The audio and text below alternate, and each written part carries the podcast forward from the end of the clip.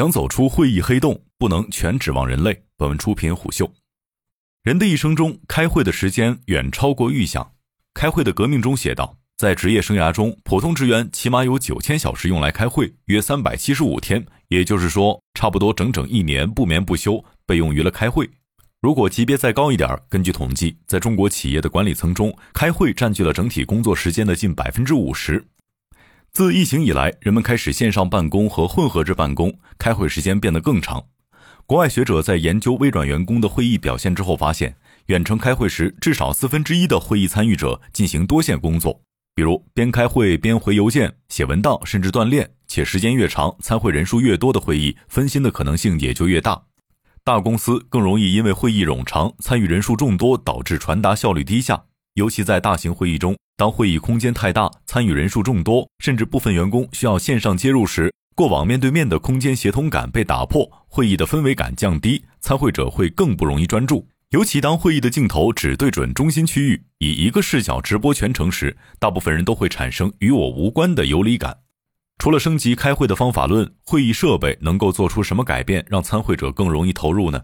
在人类的交流过程中，百分之三十三至百分之三十八依赖于声音，百分之五十五至百分之六十依赖于视觉效果。所以，视觉的加入让参会者能更好地参与其中，这就使得在投影技术更发达之后，图像和视频走入了会议系统之中。七零八零后的职场人们可能不会忘记，每次开会前，专门的调试人员走入会议室，连接各种音视频的连接线，领导和员工们默默的在旁等待。再三调试后，确认画面、音频一致，会议才正式开始。然而，根据调研机构奥维云网的统计，在中国总共有两千万间企业会议室，其中拥有视频会议功能的仅百分之十，能够召开一场高清稳定视频会议的不到五千间。这个数据放在今天着实有些不可思议，而对于推动企业数字化的公司们而言，却是一个不错的切入口。从改善会议体验开始进行企业数字化，首先要知道一场会议有哪些痛点。传统线下会议实际上是人们在空间和时间上的协同。当人们处于同一时空，对于注意力集中有着天然的优势。疫情期间，每个人都在线上办公，各自对着手机或者电脑说话，画面和声音的清晰度大致在一个水平上。但当一部分在现场，一部分从线上接入。此时，电脑、手机就不再适用，画面的采集和拾音就成为核心问题。甚至我们还需要在会议中圈圈画画、投屏等等，这就需要专业的视频会议设备。事实上，市场近两年对会议设备的需求正处于急速增长阶段。IDC 预测，中国视频会议市场规模在2024年将超过100亿元人民币，云会议市场占比将接近百分之四十。由于疫情防控的常态化以及非接触商业的兴起。中国视频会议市场将进入新一轮的增长周期。由于市场潜力巨大，国外的互联网大厂如谷歌、Facebook 等纷纷推出了会议神器，而在国内也不例外。我们以最早推出会议设备的钉钉为例，钉钉打造会议设备的出发点或许能给我们带来一些借鉴。我们认为，钉钉打造会议设备时有两个出发点，或许能带来一些借鉴。首先是应该高度集成化，部署简单，使用简单。主机、摄像头、麦克风、音响全部集成在一起，不需要长篇大论的培训，普通员工就能操作。其次，应该具有很高的性价比，不论是大客户还是中小客户，都能够快速的将普通会议室升级成视频会议室。尤其在会议软件已经相当普及的今天，软硬件结合才能给用户带来更智能化的体验。二零二零年五月，钉钉推出了针对小会议室的会议一体机 F 一。二零二二年，在 F 一的基础上，又推出了针对中大型会议室的 F 二，并且明确表示了硬件的全面生态化。而这款 F 二将会以模组的形态拆分成多项插件，开放给钉钉的伙伴集成。这意味着 F 二更像是打了一个样，告诉伙伴们会议硬件还可以做成这样。其实，高度集成化、高性价比和软硬件结合，也是会议设备厂商们近些年的整体进化方向。但这些并非 F 二最大的底牌。它的特色在于为中大型会议请来了一位智能编导。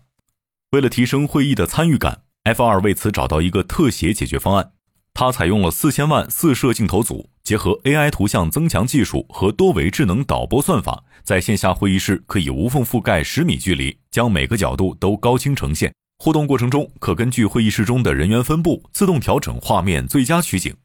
边说话边移动的发言人，F 二将自动跟踪目标，并持续调整画面。将发言人一直锁定在画面中心，针对对话场景，设备支持智能双人对话识别，可以在画面上呈现出双人特写的分屏对话，模拟临场沉浸式体验。F 二将这种功能命名为多模态的发言人特写，它体现的是一种看见即存在的心理学理念。因为给予参会者更多的关注，让他们更容易被听到、被看见，进而被组织所发掘，会议更容易发挥集体智慧。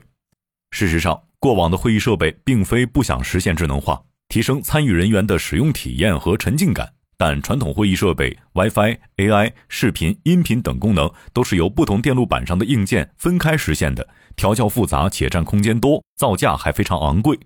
因为这些智能化功能的实现，往往要经历感知、决策、执行这三个主要步骤，每一步都涉及到会议设备的两个底层能力：连接、计算。这正是高通的专长组合。F 二的智能化进阶源于其搭载的高通物联网芯片，提供了包含八个 ARM 的 CPU 和多达七路摄像头并发的强大的 ISP 系统，以及 GPU 子系统和高达每秒十五万亿次运算的综合 AI 计算能力。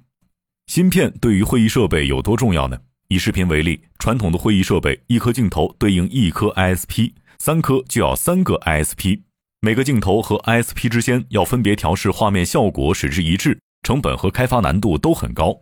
但一颗高通的物联网芯片就能支持多个 ISP，手机上早已实现的三颗摄像头同时摄录，在 F 二中也得到了应用。此外，无论是多模态的发言人特写功能、音视频融合，还是 AI 降噪，都需要大量的算法，云计算无法满足其对时延的要求。而高通提供了多达十五 T 的算力，对一场沉浸式的会议提供了强有力的支撑。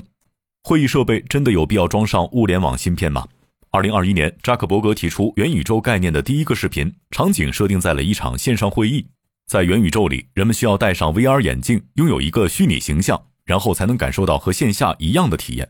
毫无疑问，人们对于现场感和沉浸感的追求越来越迫切，但元宇宙还太遥远和梦幻。人们想要在当下就享受到最便捷和智能的科技服务，只能仰赖 AI、云计算、5G 和边缘计算等技术。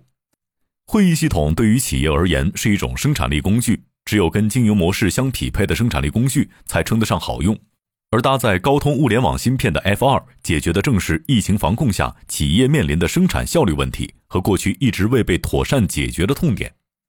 事实上，会议只是万物互联的场景之一，类似会议这样需要被连接和重构的场景非常多。过往人们强调物联网的发展时，更喜欢用 IoT 的概念，也就是 Internet of Things。在这个阶段，厂商们为硬件设备增加了各种类似于蓝牙、互联等功能，但高通已经进化到了 AIoT 的时代。A 代表着 artificial 人工智能，在 AIoT 时代，算力从云端开始下沉，一直下沉至边缘侧和终端侧。这是因为人们对延时的容忍度越来越低，比如手机美颜、智能机器人、会议设备都需要立即给出结果，终端侧能够实时完成计算。另外，人们对于隐私的要求也越来越高，一些个人数据最好不需要传到云计算中心，在本地完成采集和分析，更符合安全需求。无论是 F 二中的实时跟踪和放大功能，自动驾驶中的倒车与寻路，送餐的机器人、无人机等，这些场景中的终端设备都在安装高通的物联网芯片后，打通了万物互联的最后一公里。